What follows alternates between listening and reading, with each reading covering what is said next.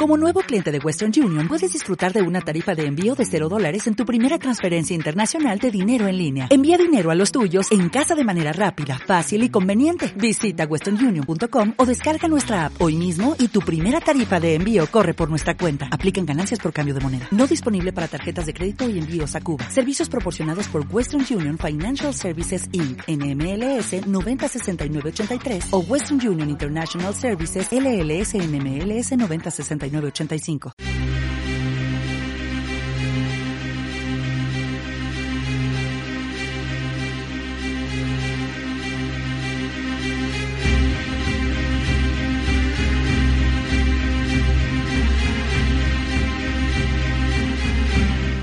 Buenas noches, bienvenidos a una noche más al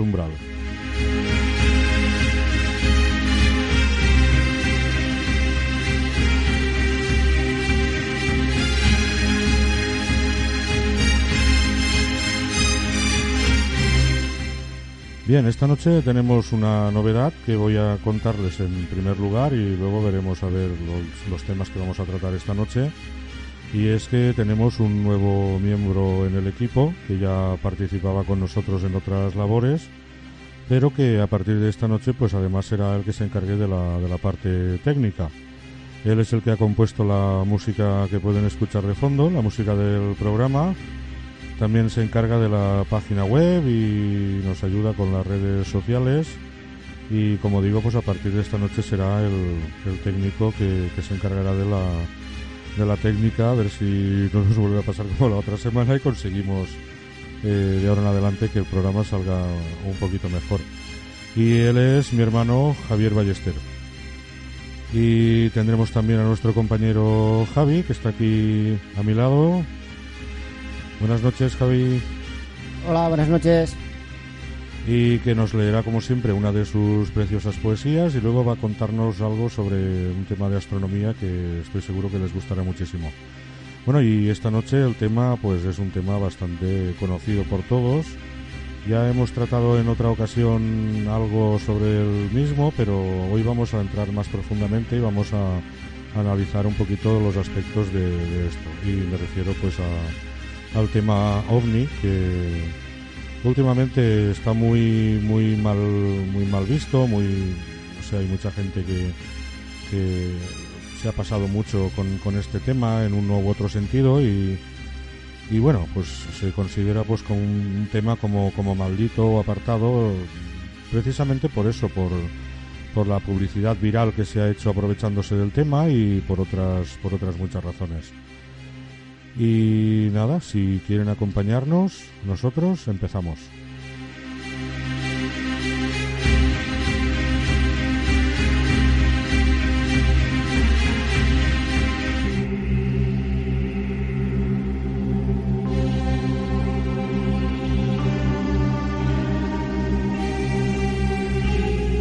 Están escuchando el umbral.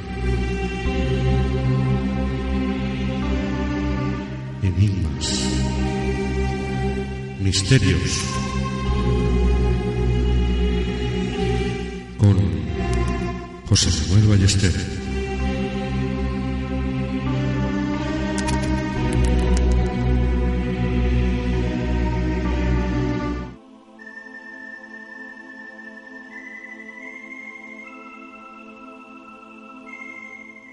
Bien, el término objeto volador no identificado más conocido como ovni, se refiere a la observación de un objeto volante, real o aparente, que no puede ser identificado por el observador y cuyo origen sigue siendo desconocido después de una investigación. El acrónimo fue creado para reemplazar al de platillo volante y ha llegado a trascender más allá de las simples observaciones aéreas. Aunque autores como Eric von Daniken o Jacques Fabrice Vallée han apuntado que los antiguos carros de los dioses o las apariciones y raptos en bosques y pantanos podrían ser el, equivalente a los relatos ovni actuales. A finales del siglo XIX y principios del XX, Percival Lowell había publicado varias obras sobre Marte, en las cuales postulaba que las líneas oscuras, divisadas por Giovanni Virgilio e Schiaparelli en la superficie marciana, constituían una red de canales, creados por una civilización inteligente, para traer agua desde los polos al ecuador del planeta rojo. Pese a que las observaciones de Lowell se revelarían erróneas, el público en general consideró la existencia de vida extraterrestre inteligente y cercana a la Tierra como un hecho probado científicamente. El astrónomo y divulgador científico Carl Sagan indica que la Mariner 9 refutó esa posibilidad cuando fotografió la superficie del planeta en 1971. En 1944, la Luftwaffe había conseguido hacer operativo el Heinkel HE-178. El motor de este avión sorprendió por su sencillez, al no necesitar bielas, pistones, cigüeñal, aceite y los demás elementos utilizados hasta el momento. También su velocidad, cercana a los 700 km por hora, dejaba bastante atrás a los mejores aparatos de la época, como el Supermarine Spitfire. Como tercera virtud se puede destacar su maniobrabilidad. Además, el aparato en sí ya era sorprendente para personas poco introducidas en el mundo aeronáutico, por no tener hélices que lo impulsaran. Aparatos como este y tantos otros que le siguieron comenzaron a implantar en el ciudadano corriente la idea de que se investigaba sobre nuevos modelos aéreos, bastante diferentes de los anteriores y con unas prestaciones muy superiores. Un efecto más contundente, si cabe, por la opinión pública lo causó el V-2, este misil balístico dejaba muy atrás a lo que podían presentar naciones como la URSS o Estados Unidos. La V2 era capaz de mover una carga útil de casi una tonelada a varios cientos de kilómetros y a velocidades que superaban con mucho la del sonido. Según Nigel Hawks, dicha velocidad se consideraba barrera infranqueable para un ingenio humano. Pese, continúa Hawks, a que las balas de fusil ya viajaban a esa velocidad desde hacía décadas. Este portento de la ingeniería abrió nuevamente la mentalidad del público en general e hizo ver como posible que un ingenio de origen inteligente causara imágenes que antes se hubieran tomado por espejismos, resplandores, relámpagos o cualquier otra explicación natural. El 16 de julio de 1945 tuvo lugar en Álamo Gordo la prueba Trinity, con la que culminaría el proyecto Manhattan, Dicha prueba, junto a la utilización posterior de una bomba de uranio y otra de plutonio, demostró que se podía conseguir gran cantidad de energía con poca masa. Pero al mismo tiempo se descubría un nuevo tipo de arma, con una capacidad destructiva incomparable, local, lo cual supuso un salto cualitativo en el tipo de guerra que podía librarse. Asimismo, también se dio el pistoletazo de salida para una carrera de armamentos entre los Estados Unidos y la URSS, junto a una carrera de información para conocer cada bando el nivel alcanzado por su oponente. Aunque actualmente se sabe que la tecnología soviética estaba por detrás de la estadounidense, había dos campos donde sí llevaban cierta ventaja. Uno era el misilístico, como se verá más adelante, y el otro fue la capacidad de guardar sus secretos. El régimen de Stalin era una dictadura férrea, con un control considerable de la información producida y difundida, por lo que las apariencias eran más fáciles de guardar.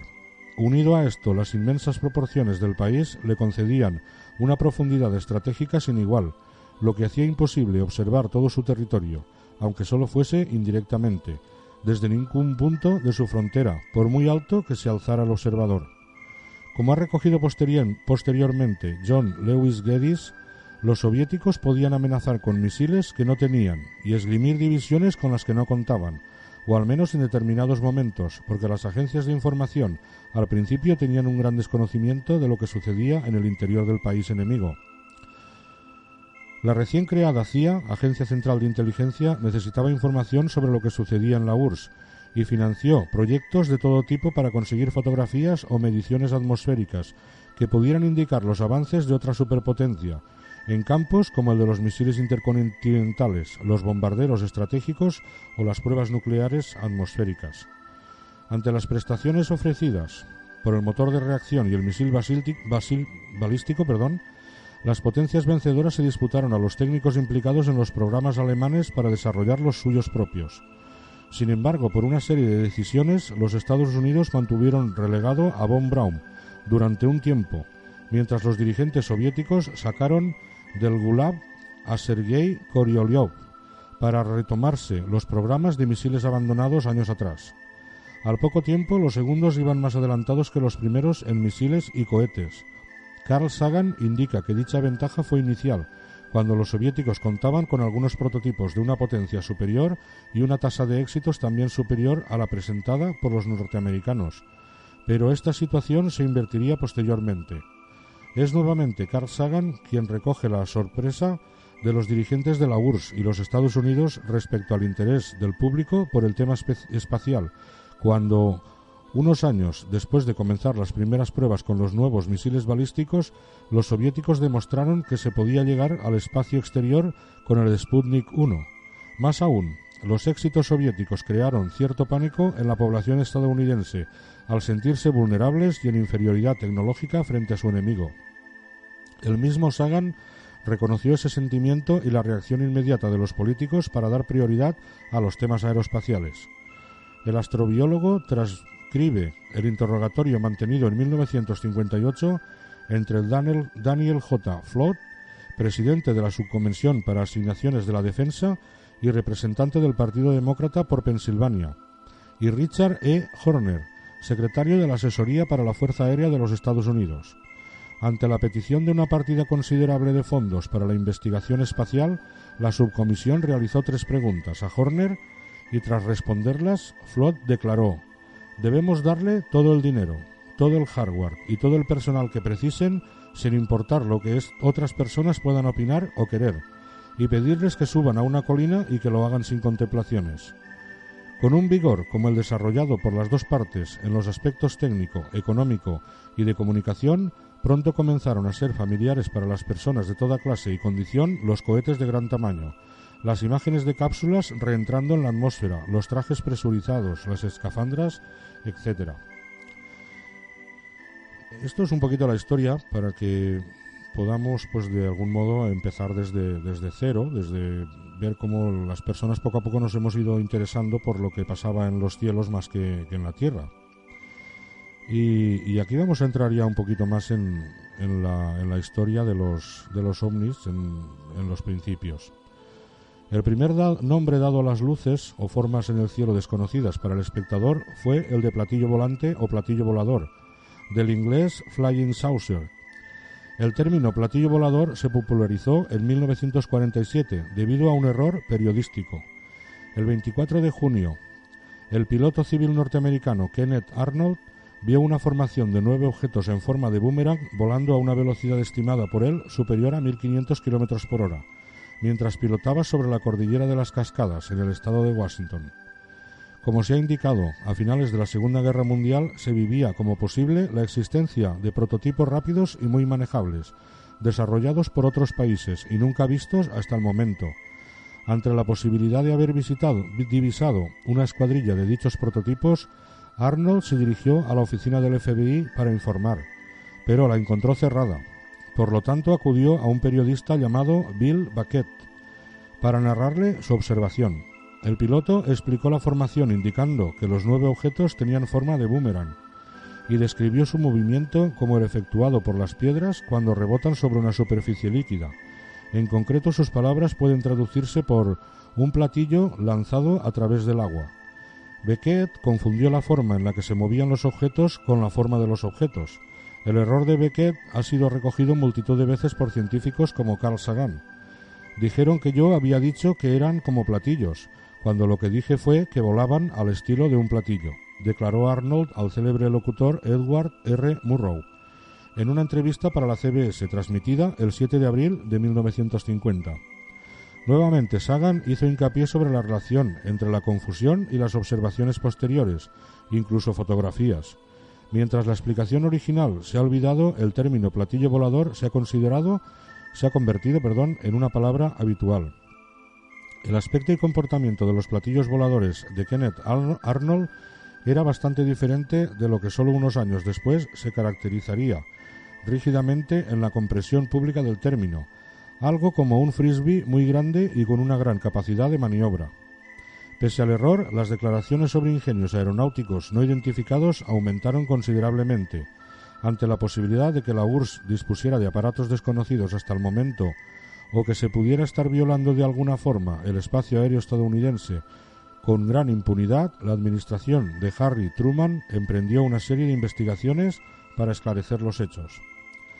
Uno de los participantes en aquella investigación y director del posteriormente llamado Proyecto Libro Azul fue Joseph Allen Hynek. Y a este astrónomo se le debe la decisión de cambiar el término platillo volante por el más genérico objeto volador no identificado, nombre que persiste hasta nuestros días. La disciplina que estudia o simplemente recoge los casos de ovni se denomina ufología. En la mayoría de los casos estudiados por ufólogos empleando el método científico, se descubrió un origen desconocido. Juan Ballester Olmos señala que cuando se ha estudiado el, expediente, generalmente un relato, y no ha sido posible ofrecer una explicación, se considera un caso positivo. Por contra, cuando se puede dar una explicación, se denomina un caso negativo. No existe acuerdo respecto al momento en que comenzó la historia de las observaciones de ovnis.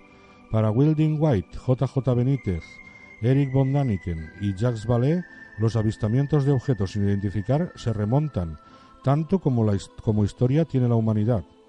Para autores como Ricardo Campo, Luis Alfonso Gámez o Carl Sagan, es un mito contemporáneo que comienza a finales de los años 40 del siglo XX. Citar tantas veces a este último astrónomo está justificado no solo por su obra literaria, sino también por sus aportaciones a la investigación ovni, como se detalla más adelante. La visión de platillos volantes, como se ha explicado, dio comienzo cuando la ingeniería había logrado ya un nivel suficiente como para desarrollar motores de reacción, misiles con alcances estratosféricos e ingenios nucleares, lo que para escritores como Luis Alfonso Gámez sugiere un origen humano producto de aquella época, la idea de estar ante un mito de la era espacial. A esta relación causa-efecto se, ha opuesto, se han opuesto novelistas como Eric von Daniken, Juan José Benítez o Jacques Fabrice Vallée, quienes sostienen que desde el pasado más remoto el ser humano trató de adaptar lo que veía a su intelecto, relacionando a los distintos avistamientos con objetos conocidos cercanos a él. El primero de los escritores citados planteó que muchas de esas referencias antiguas serían registros de observaciones reales de supuestas naves alienígenas, las cuales habrían recibido distintas denominaciones en documentos antiguos, vehículo de los dioses, carros de fuego, vimanas, discos solares, nubes de fuego, nubes con ángeles, carro Puspaka, Maruch, la mayoría de ellas en el Ramayana hindú.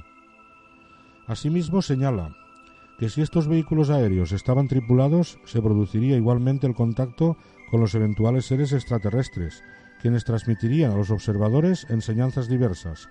Según estas teorías, el origen de muchas de las civilizaciones del pasado, Egipto, Babilonia, etc., sería extraterrestre, o al menos las tecnologías para realizar sus obras serían, de origen o inspiración terrestre.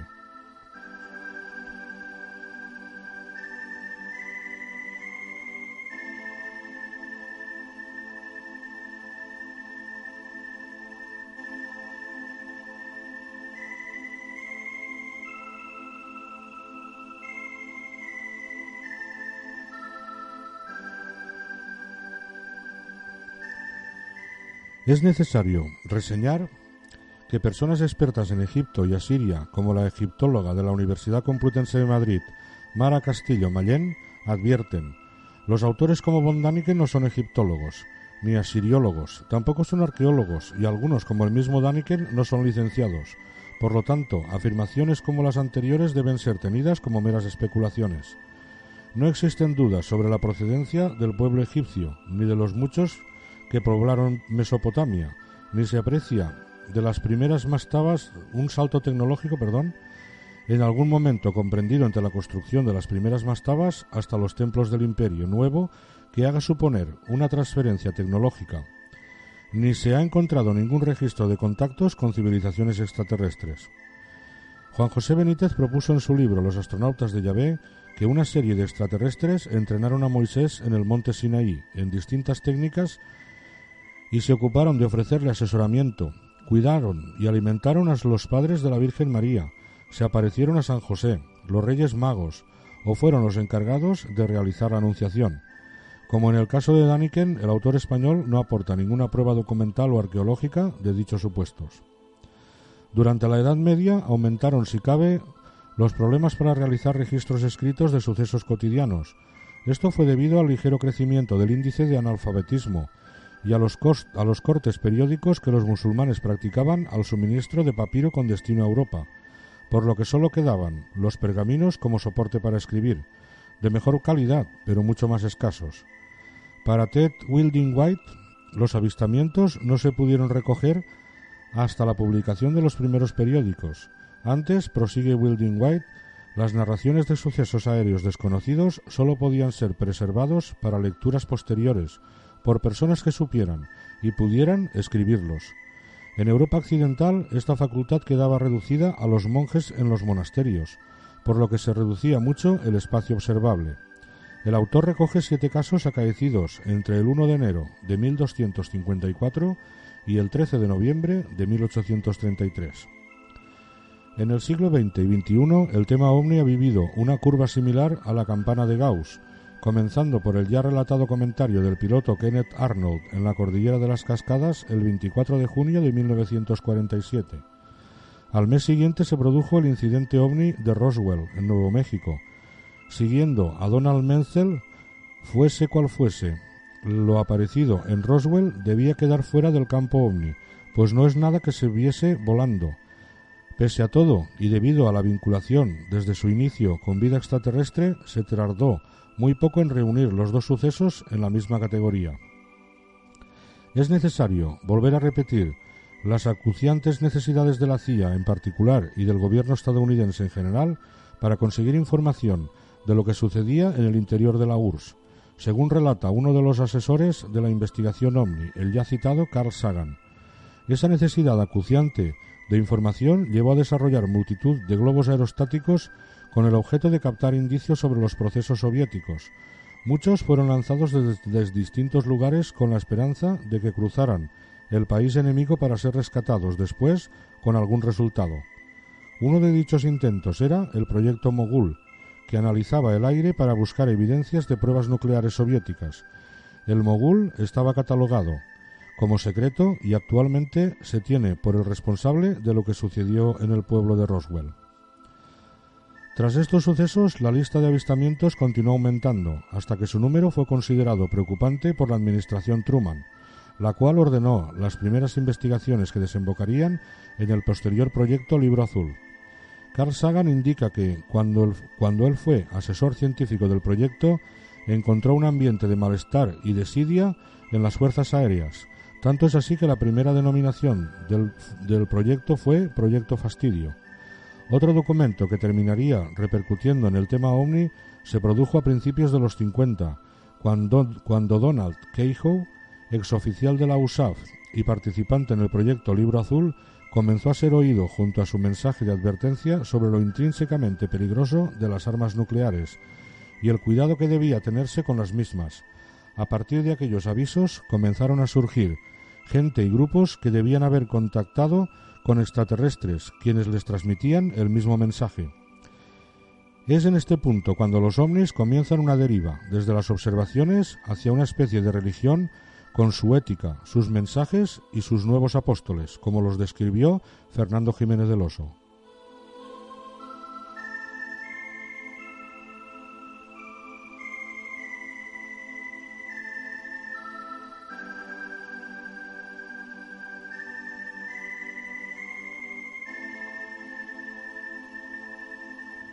Bien, y ahora vamos a dejar que nuestro compañero Javi nos lea esa preciosa poesía que nos ha traído y luego continuaremos con el tema.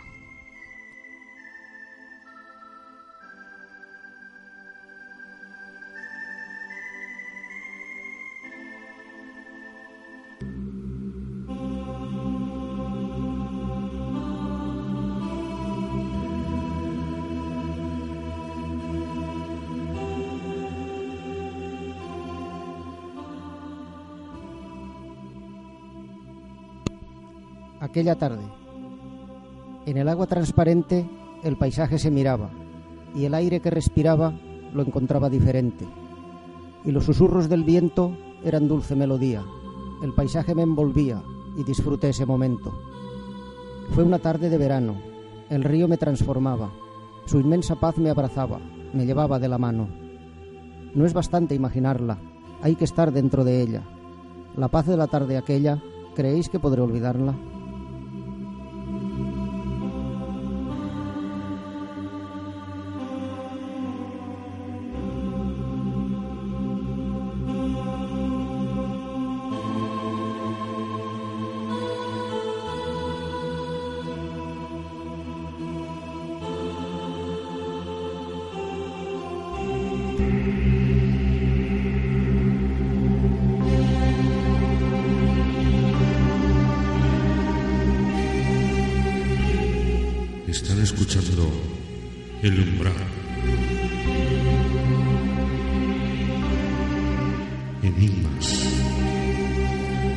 Misterios.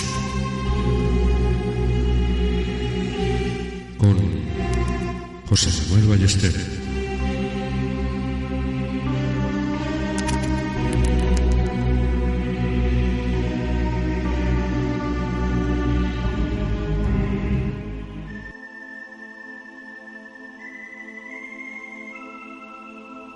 Bien, y continuamos. En 1961, Betty y Barney Hill afirmaron que la noche del 19 al 20 de septiembre habían sido abducidos por un platillo volante. El matrimonio no se puso de acuerdo en varios detalles, pero los dos coincidieron el que, el que al final los dejaron bajar, habiéndoles borrado los recuerdos de lo sucedido.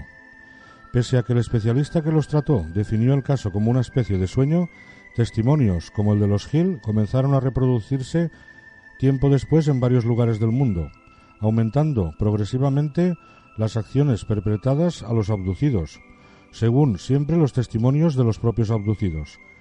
Así se ha declarado.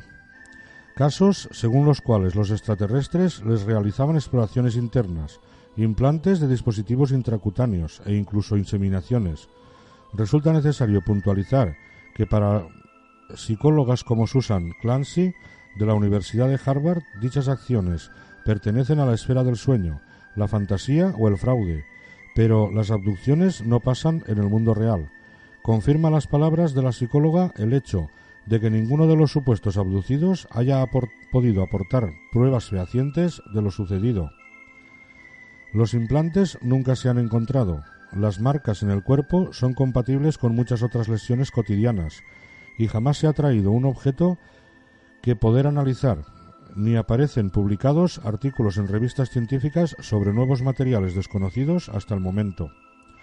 El gobierno de Harry Truman emprendió una investigación para saber si el espacio aéreo estadounidense estaba siendo violado con cierta periodicidad por prototipos o ejemplares de preserie fabricados por otras naciones, especialmente la URSS. La primera de dichas investigaciones oficiales comenzó en 1947 bajo el nombre del Proyecto Signo, en 1949 se rebautizó como Proyecto Fastidio y en 1952 como Proyecto Libro Azul, que seguiría investigando casos hasta 1969, para comenzar después, informa Ted Wilding White, el proyecto Libro Blanco. Los objetivos de dichos programas eran tres. Esclarecer si el espacio aéreo estadounidense estaba siendo violado. Saber si los platillos volantes podían constituir un peligro para Estados Unidos y la tercera era obtener, en la medida de lo posible, algún conocimiento o ventaja tecnológica. En 1969, el último de dichos programas, el proyecto Libro Azul, fue cerrado, habiendo reunido decenas de miles de expedientes y con la conclusión clara de que los ovnis no suponían un peligro para la seguridad nacional. En las investigaciones financiadas por las distintas administraciones participaron algunos de los más conocidos expertos, bien como directores o como asesores, entre ellos los cuatro que han marcado las cuatro líneas de la, de la literatura ufológica. Donald Cahill, ingeniero aeronáutico y postulador de la hipótesis según la cual las fuerzas aéreas estadounidenses tenían pruebas de la llegada de seres extraterrestres. Joseph Allen Hynek, astrónomo y más moderado en los planteamientos que Cahill, también terminó afirmando que se ocultaban pruebas sobre la existencia de visitas extraterrestres. Carl Sagan, astrobiólogo y defensor de la vida extraterrestre, pero escéptico de que la Tierra haya sido visitada en el presente o en algún momento del pasado.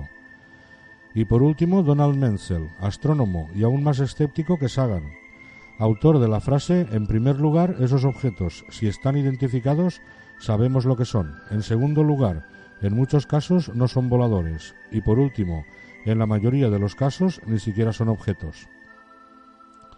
Durante la investigación del proyecto Libro Azul, Heineck propuso tres fases o tipos diferentes para clasificar las observaciones ovnis.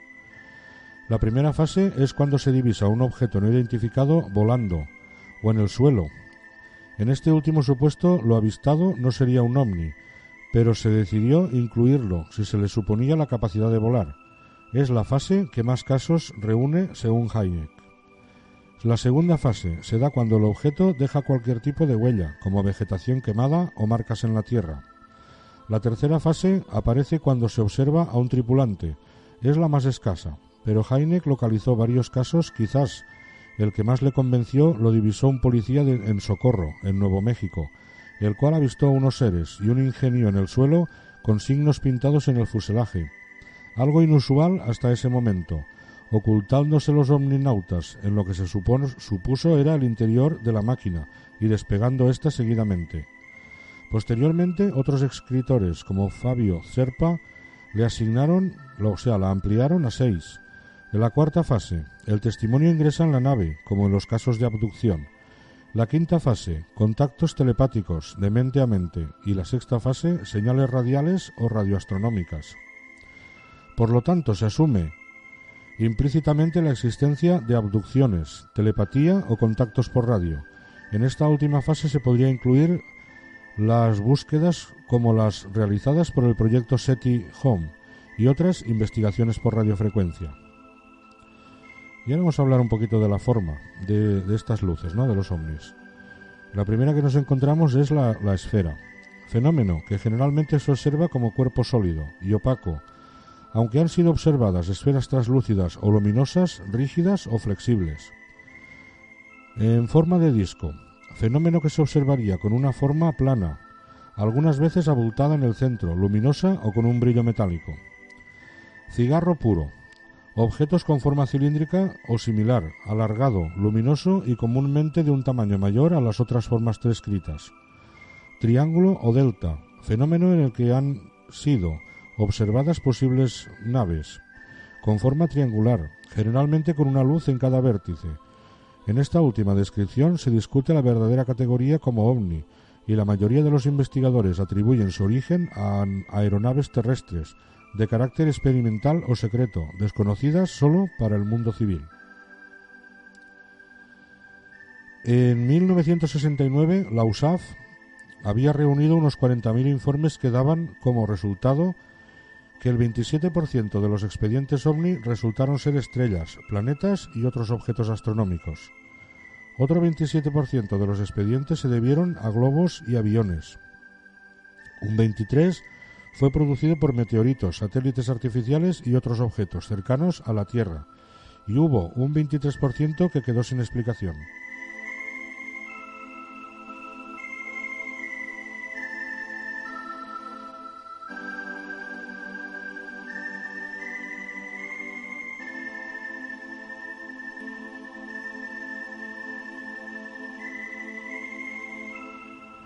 Poco después de concluir el proyecto Libro Azul, también en 1969, se publicaron las conclusiones de un informe solicitado el año anterior con el fin de conocer las posibilidades de realizar un estudio posterior más amplio, que aportase nuevos conocimientos científicos. Dicho trabajo se denominó Informe Condom, por ser encargado el físico Edward Condom. Sus conclusiones fueron los informes OVNI no presentan ningún desafío para la ciencia contemporánea, por no encontrarse en ellos ningún fenómeno desconocido de la naturaleza. Estas observaciones y testimonios no constituyen ninguna prueba de presencia de extraterrestres. Los ovnis no suponen un peligro para la seguridad de los Estados Unidos. La idea de que los ovnis son naves extraterrestres se planteó ya con el incidente de Roswell y ha sido una explicación recurrente desde aquel momento. Los escépticos suelen emplear un principio básico de la ciencia, según el cual, para poder afirmar la existencia de fenómenos extraordinarios, se requieren pruebas concluyentes. Hacen hincapié en que no se han aportado pruebas finales que respalden la hipótesis de que el fenómeno ovni mantiene relación con naves extraterrestres. La ausencia total de pruebas ha sido una constante cuando se trata de indicar un origen extraterrestre. Como se ha referido anteriormente, participantes en el proyecto Libro Azul como Daniel Keyhoe manifestaron muy pronto que las pruebas debían existir, pero las fuerzas aéreas estadounidenses las retenían. La hipótesis del encubrimiento o teoría de la conspiración ha sido esgrimida por los defensores de la procedencia extraterrestre cuando se solicitan evidencias. Los escépticos continúan afirmando que la carga de la prueba le corresponde a quien hace la afirmación. Si las Fuerzas Armadas ocultan las que poseen, les correspondería a los defensores del vínculo extraterrestre ovni aportar otras. La razón por la cual los defensores de dicho vínculo nunca reúnen ni reseñan sus evidencias la dio supuestamente Gray Baker. Baker informó en 1956 al público en general sobre la existencia de unos individuos a los que denominó hombres de negro, por la indumentaria que lucían, que amenazaban a periodistas como Albert K. Bender con funestas consecuencias en el caso de continuar revelando secretos sobre la procedencia de los ovnis. Recogen autores como Luis Alfonso Gámez. Según escritores como Baker, ha sido la intervención constante de los hombres de negro, por su acrónimo eh, Men in Black, lo que ha impedido mostrar a la comunidad científica las pruebas existentes. Respecto a la capacidad de los hombres de negro para neutralizar cualquier prueba definitiva sobre el origen de los ovnis, se alegan experiencias con sistemas muy cerrados y reticentes a la entrega de información. Así, la historia demuestra que la URSS se, se obtuvo información pese a que su régimen llegó a quemar vivos a los traidores. En el caso del proyecto Manhattan, los soviéticos lograron obtener datos precisos para saber lo que se probaba y los resultados obtenidos en Álamo Gordo. Incluso de Corea del Norte se ha obtenido pruebas verificables y contrastables sobre los movimientos de prisioneros para investigar con ellos armas biológicas. Pese a los argumentos en contra, la ufología ha formulado varias conjeturas e hipótesis sobre la procedencia del pequeño índice de casos sin resolver. Hipótesis extraterrestre es la que afirma que la Tierra es casi hueca y en su interior habita una civilización mucho más avanzada que la humana. Esta es la intraterrestre. Eh, hipótesis interdimensional. Postula que los ovnis provenían de otras dimensiones, dentro de otros planos de nuestro universo, o en dimensiones no pertenecientes a nuestro universo, es decir, del multiuniverso, sus tripulantes serían pertenecientes a estas dimensiones. Hipótesis intertemporal. Defiende que el origen de los ovnis estaría en tiempos pasados o futuros y que por tanto sus tripulantes serían seres humanos o no humanos, pertenecientes a estos lugares y otros tiempos, indicándose que estos seres poseían los medios para poder viajar en el espacio-tiempo. La hipótesis de los proyectos secretos es la que defiende que una gran parte de las observaciones no aplicadas corresponden a nuevos prototipos aeronáuticos con tecnología furtiva, motores con mínimas emisiones de luz y calor, toberas orientables, hipervelocidad y otros adelantos que no los hacen fácilmente identificables, ni siquiera por pilotos y radaristas civiles. Aparatos como el SR-71 fueron totalmente secretos, pese al gran número de corporaciones y personas que trabajaron en él, hasta que la Administración norteamericana decidió revelar su existencia bajo dos palabras, Proyecto Aurora. Semejanzas similares se han establecido entre varias observaciones que posteriormente han encajado con la forma del Lockheed F-117 Nighthawk o el Northrop Grumman B-2 Spirit. La idea de la necesidad del misterio parece algo consustancial al ser humano, el hecho de recibir una explicación plausible sobre lo que se ve puede restar espacio a la fantasía. Así, varios autores no utilizan la denominación fenómeno sino mito, y en otros casos síndrome. El término síndrome omni fue utilizado por autores como Juan Jiménez del Oso en 1984 para indicar que los observadores de luces sin identificar están afectados por, por varias variables además del emisor de las luces. Mucho antes de que los autores antes citados, el psiquiatra Carl Gustav Jung postuló una teoría para explicar por qué parece más deseable que los ovnis sean naves extraterrestres que no cualquier otro fenómeno conocido. Jung publicó en 1958 su obra Un mito moderno, de cosas que se ven en el cielo, Dicho título ahonda en el rumor mundial sobre los platillos volantes. En el prólogo a la edición angloamericana, Young alude a un artículo de 1954, escrito para el seminario suizo, Die Wetwatche, en el que mostraba su escepticismo. En 1958, la prensa mundial descubrió dicha entrevista, divulgándose la noticia a nivel internacional, pero de forma distorsionada, citándosele como creyente en los ovnis. A pesar de dirigir una rectificación a la agencia United Express, la versión auténtica de su opinión se ignoró. Finalmente, aludiendo a que este notable hecho merece el interés del psicólogo. En dicho comunicado a United Press Internacional, aclara sin embargo que no puede afirmar nada sobre la cuestión de la realidad o irrealidad física de los ovnis, pero no posee pruebas suficientes ni a favor ni en contra. Debido a ello se ocupa solamente del aspecto psicológico del fenómeno, sobre el cual se dispone de mucho material. Young expresa su posición ante la cuestión de la realidad de los ovnis con la frase La gente ve algo, pero no sabe qué es. Esa formulación deja abierta la cuestión del ver. Se puede ver algo material, pero también se puede ver algo psíquico. Las dos cosas son realidades, pero de tipos diferentes.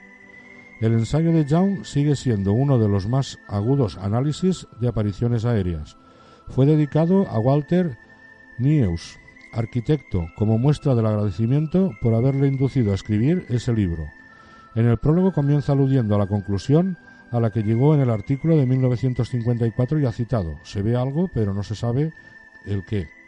Incluso resulta casi imposible hacerse una idea correcta de estos objetos, pues no se comportan como cuerpos, sino con la ingravidez de los pensamientos, no ha habido hasta ahora ninguna prueba indudable de la existencia física de los ovnis, excepto en los casos en que se ha producido un eco en el radar.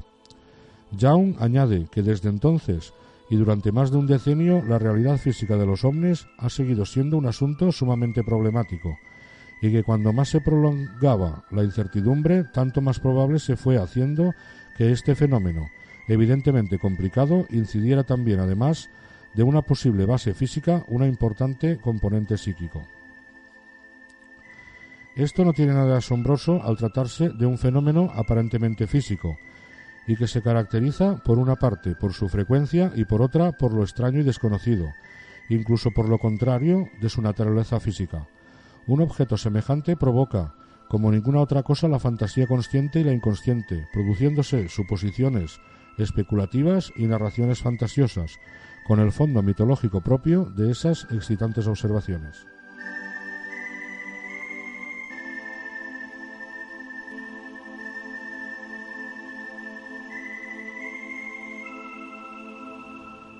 Bien, y ahora vamos a dejar que Javi nos lea eh, la noticia tan interesante que nos, que nos trae sobre, sobre astronomía, como había dicho al principio, y vamos, adelante.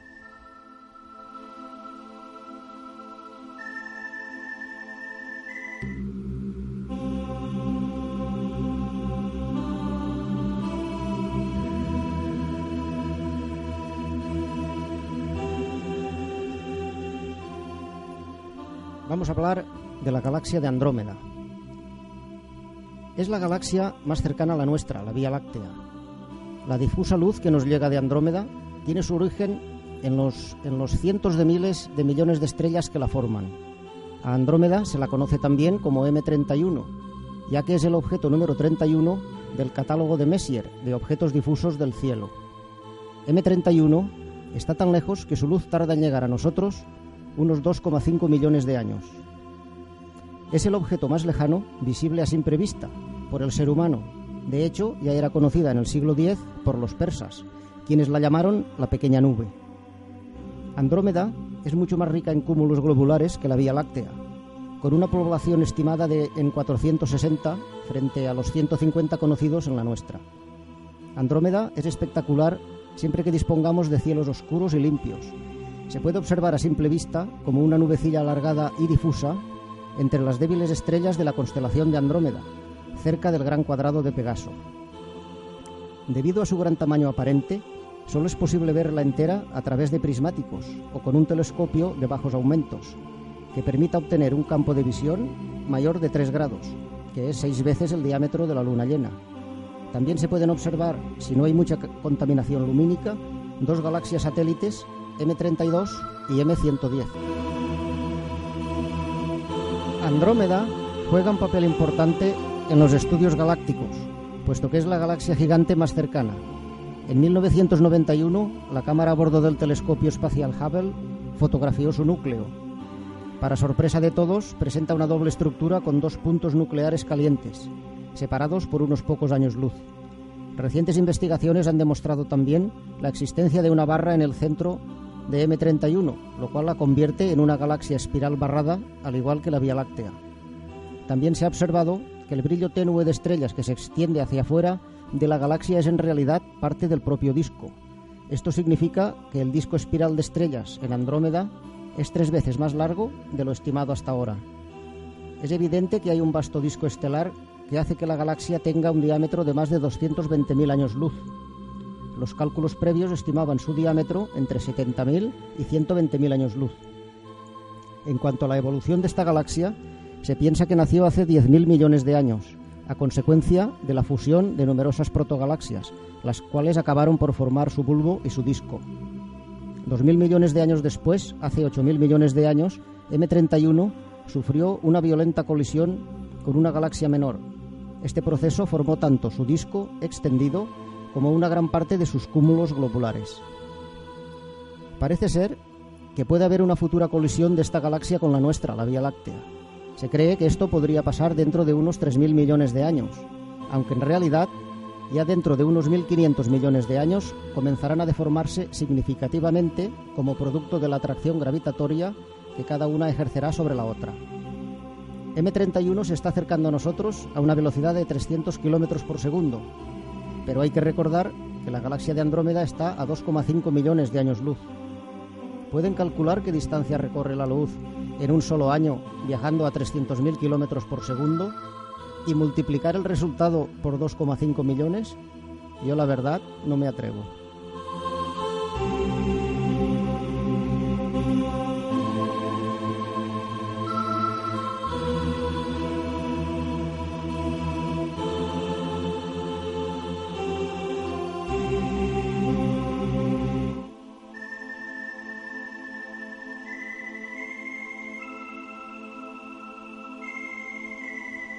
Bien, y después de, de esta, lo que nos ha contado Javi sobre la galaxia de Andrómeda, muy interesante como siempre la astronomía.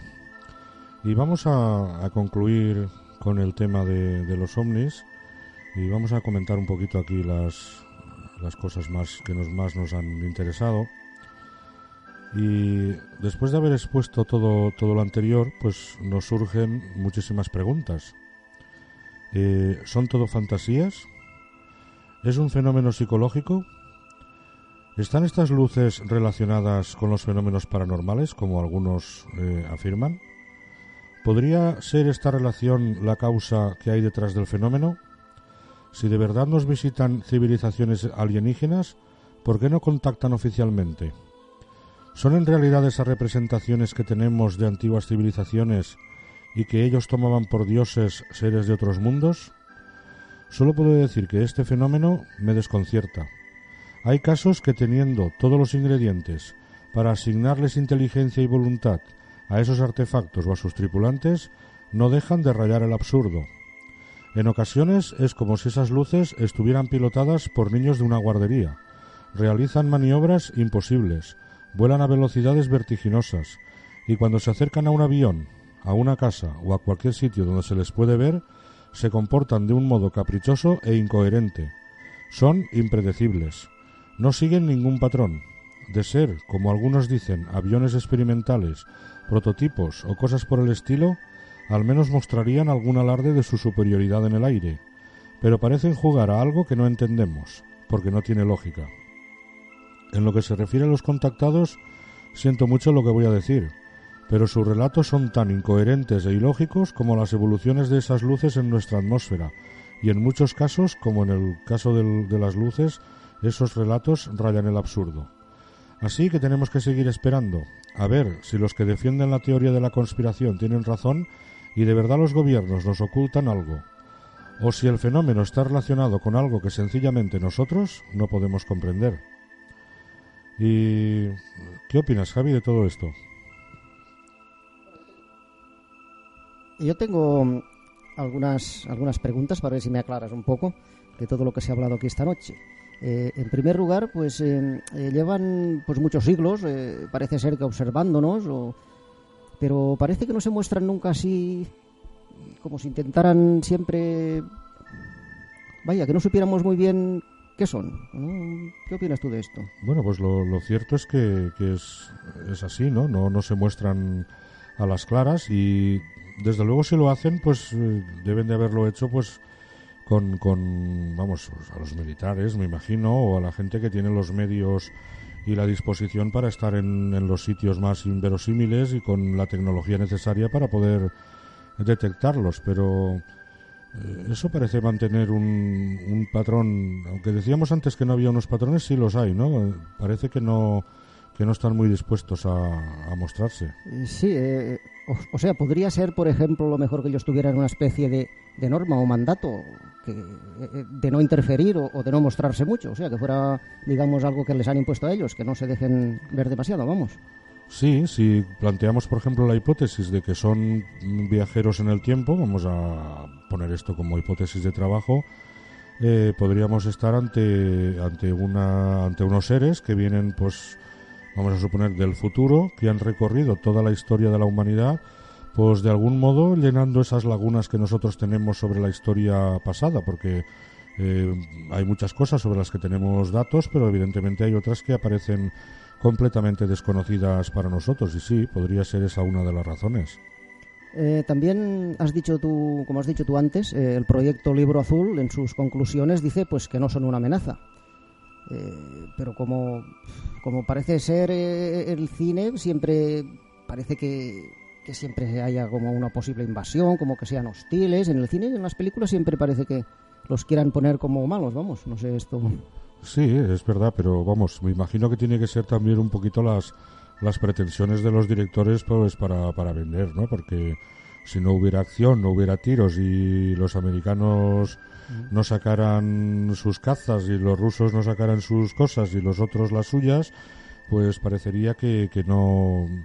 Es yo creo que un poquito un, un alarde de, la tecnología de la que disponemos armamentística en este momento y, y una forma pues de llenar los cines para que para que vamos pues sacar un beneficio económico porque es cierto que si llevan tantos años observándonos con la supremacía en el aire que tienen, comparándola con nuestros aviones o con nuestros ingenios astronáuticos, es evidente que, podrían habernos hecho cualquier cosa y, no es así. Sí, claro. Eh, también hay muchos que, plantean eso, que o que piensan eso, que los ovnis son en realidad sofisticadas armas para la guerra. ¿Qué opinas? Pues sí, eh, hemos comentado antes, por ejemplo, el proyecto Aurora, que se supone que es un avión que, que es capaz de volar a, a velocidades hipersónicas, ya no estamos hablando de sobrepasar la velocidad del sonido, sino de, superarla con, con, creces. Y bueno, sí, podría ser que, algún ingenio de estos. Eh, en las últimas guerras hemos estado viendo los drones que como no llevan pilotos son capaces de hacer maniobras que impensables para, para un caza pilotado por una persona, ¿no? Porque no soportaría las aceleraciones y los virajes que esos aparatos eh, hacen en, en el cielo. Sí, sí, claro. Em, eh, otra cosa, eh, en la antigüedad, pues la, diferencia tecnológica eh, puede que a lo mejor les hacía un poco más, digamos, inmunes y les permitía mostrarse un poco más. ¿Sería esa la razón por la que ahora pues se dejan ver menos? Porque digamos que nosotros somos más, ya estamos, digamos, más, más avanzados. Pues sí, muy probablemente esa podría ser una razón. Es evidente que, que en la antigüedad las armas de las que disponían y la tecnología de la que disponían aquellas personas era prácticamente nula al lado de la de estos de estos artefactos y evidentemente eso les daba una ventaja tecnológica inmensa pero además una seguridad que en la actualidad no tendrían porque es evidente que aunque sus naves vamos a suponer que pudieran soportar un ataque táctico de cualquiera de las armas que hoy en día hay es evidente que si abandonan sus naves y les lanzan algo de lo que tienen guardadito por ahí, pues evidentemente lo iban a pasar mal también. Claro, porque supongo que ellos de lo que se cuidarían sería de que nosotros eh, fuéramos los hostiles, vamos, hacia ellos. Sí, evidentemente eh, somos bastante brutos los humanos en general, ¿no? Por decirlo de alguna manera. Y sí, aunque en la antigüedad, pues posiblemente las personas, vamos a suponer, serían pues más guerreros que en la actualidad o demás, pero vamos, los lo que pudieran hacerles aquellas personas a estos supuestos seres extraterrestres, pues no tendría parangón con lo que se les podría hacer hoy en día. Bien, eso era un poco, sí, ya no tengo más, eh, sí, más dudas. hemos aclarado pues un poquito el tema, no nosotros no nos declinamos en, un, en ninguno de los dos sentidos, hemos expuesto pues más o menos los hechos, las hipótesis que hay, eh, y este comentario pues ha venido muy bien para sacar algunas de las ideas que, que también circulan sobre el fenómeno y que, ¿por qué no?, que podrían, podrían tener cierta, cierta veracidad. Y bueno, pues vamos a dejarlo aquí. Podríamos hablar mucho más. Tengo sobre la mesa un montón de, de información al respecto, pero sería más de lo mismo.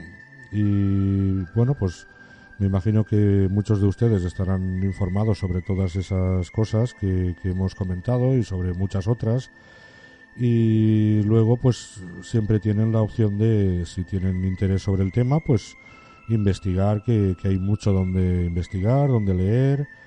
Y tengo que decir que hay mucho donde discriminar, porque hay autores que escriben con seriedad y hacen un trabajo de investigación pero también hay otros que hacen suposiciones que no son en, ningún modo fiables, vamos, no podemos afirmar cosas que no, que no conocemos o de las que no tenemos en absoluto ninguna prueba.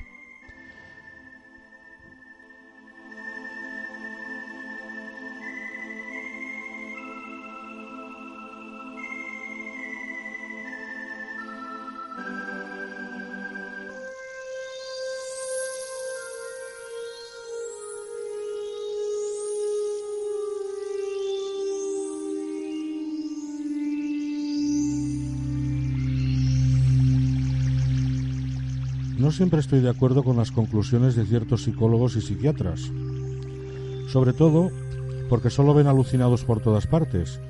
Y esto no quiere decir que yo sea un ferviente defensor de los ovnis. Yo tengo mi opinión, pero esa opinión aquí no tiene ningún valor. Seguramente si me apellidara Young se me escucharía más, pero tampoco me preocupa eso. Lo que quiero decir es que yo sé un poquito de medicina y de psicología, poquito, y quiero decir con esto que una persona normal, que no haya tomado ningún tipo de drogas, alcohol, etcétera, en condiciones normales no alucina. Si además esa persona es un piloto cuyo ámbito habitual es el cielo y dice que ve algo que no puede explicar, deberemos tenerlo en consideración. No digo que sea extraterrestre, es más. En más de una ocasión he dicho que me parece que recurrimos demasiado a los extraterrestres para explicar lo que no entendemos pero pienso que esas luces, aunque no sepamos qué son, están ahí. Y lo mismo que me parece inapropiado relacionarlas con posibles visitantes de quién sabe dónde o cuándo, también me resisto a pensar que todos los que ven esas luces sean unos alucinados, sobre todo si son profesionales que están acostumbrados a volar, como decíamos antes, o a pasar noches al aire libre, como ocurre con los cuerpos de seguridad, militares, transportistas, muchas personas que que trabajan por la noche y están ahí pendientes de los cielos. Y no quiero decir con esto que quienes no son pilotos o policías no merecen la misma credibilidad. Lo que digo es que un piloto está familiarizado con fenómenos meteorológicos que muchos de nosotros no hemos presenciado jamás, que está familiarizado con fenómenos astronómicos que muchos confunden con otras cosas y que tienen una formación que les habilita para moverse en un entorno extraño a la mayoría de los mortales, el aire. Ahora bien, que hay mucho espabilado que se ha aprovechado de los no identificados para escribir libros que no hay por dónde cogerlos, o, para aprovecharse de las personas ignorantes, dándoselas de extraterrestre, contactado, abducido y un largo etcétera, es algo que no podemos negar. Pero eso es intrínsecamente humano. Por eso es tan complicado separar la paja del grano, y no en este caso de los ovnis, sino en la mayoría de los fenómenos de frontera. De cualquier modo, esas luces existen. No sabemos qué son, pero hay testimonios de personas muy preparadas que no dejan lugar para la duda. Que sean o no extraterrestres es algo que nosotros no podemos afirmar ni desmentir. ahora son ustedes los que tienen la última palabra.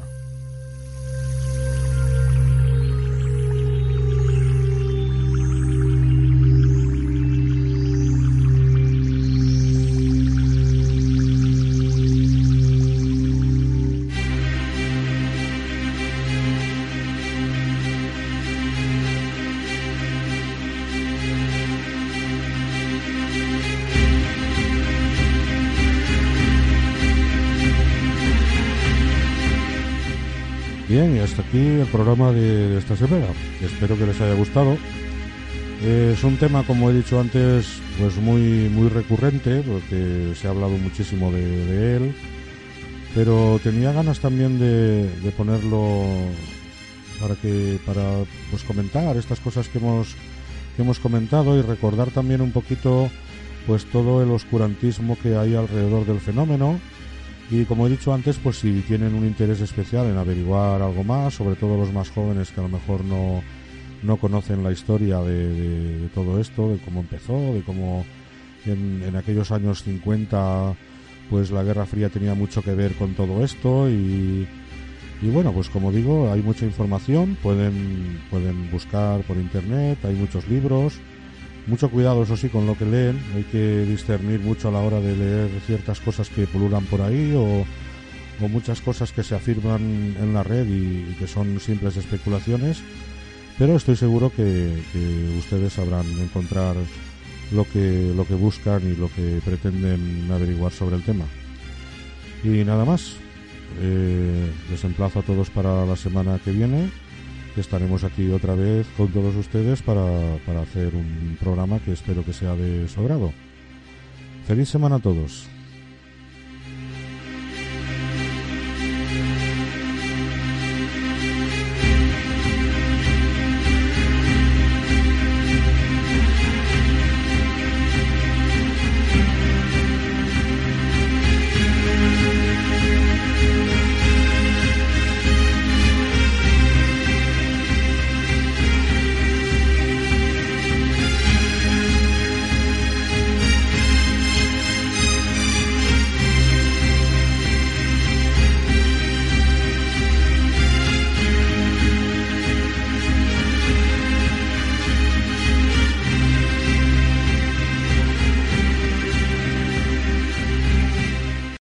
Worked hard for what you have your money, your assets, your 401k, and home. Isn't it all worth protecting? Nearly one in four consumers have been a victim of identity theft.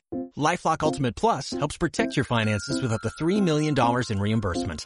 LifeLock alerts you to identity threats you might miss. And if your identity is stolen, your dedicated US-based restoration specialist will work to fix it. Let LifeLock help protect what you've worked so hard for. Save 25% off your first year on LifeLock Ultimate Plus at LifeLock.com slash aware. Terms apply.